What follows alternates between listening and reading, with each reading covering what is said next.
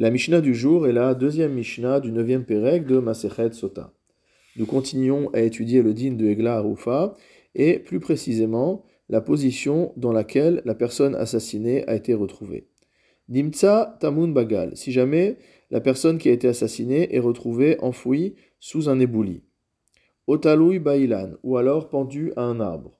Otsaf Alpene Amaim, ou que son corps était en train de flotter sur l'eau. Dans ce cas-là, on ne brisait pas la nuque d'une génisse, chez Nehemar, parce que dans le passou qu'il est dit, Ba Adama, que le mort devait être retrouvé sur la terre. Ki halal ba Adama. Velo bagal, donc sur la terre signifie que ce n'est pas une personne qui est retrouvée enfouie. Nofel velo talui bailan, tombé et non pas suspendu. Bassadé dans le champ. Velo tsaf alpene et non pas flottant sur l'eau. De chacun des termes du pasouk, on apprend donc une exclusion, et ce sont tous les dynimes que nous venons de voir. Nimtsa lasfar.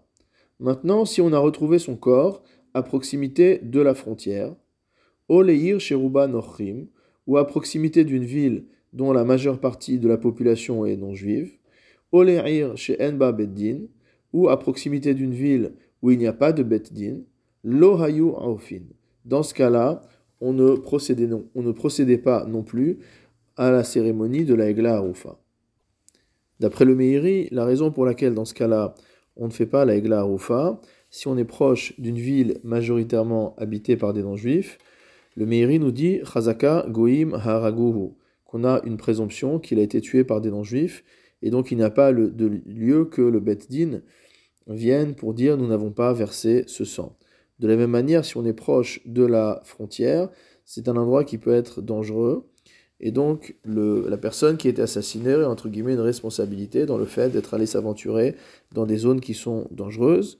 Un endroit où il n'y a pas de bête din ne permet pas d'appliquer le din de l'Aigla Arufa, puisque le din de l'Aigla Arufa passe par justement la présence d'un tribunal. La Mishnah continue d'ailleurs En modedin ela meir shiashba. On ne prend les mesures entre l'endroit où se trouve la personne qui a été assassinée et la ville, cette mesure est prise qu'à partir d'une ville où il y a un beddin. En effet, on parle dans le pasouk de Zikneahir, des anciens de la ville, c'est-à-dire des juges de la ville.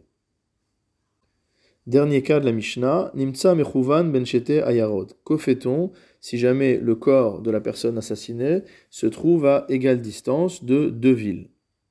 Shetehen Meviot Shete Agalot, Rabbi Eliezer. D'après Rabbi Eliezer, chacune des villes devra apporter sa égla à Rufa. Le Barthénora précise que tel n'est pas la halacha, mais qu'au contraire, ces deux villes devront apporter une seule égla, une seule génisse, qui sera financée de manière égale par les deux villes, et c'est ce qui est rapporté dans la Gemara Bechorot. La Mishnah conclut Ve'en Yerushalayim via Egla Arufa, que la ville de Jérusalem n'apporte pas de Egla Arufa. Pourquoi cette exception? Dirtiv, parce qu'il est écrit Ba'adama Asher Hashem Elohecha sur la terre que l'Éternel, ton Dieu, te donne, Nachala, en héritage, l'Erishta, pour en hériter, Prat l'Irushalayim Shelon Inchalka Lishvatim, et cela vient exclure Jérusalem, qui n'a pas été distribué, qui n'a pas été réparti entre les tribus.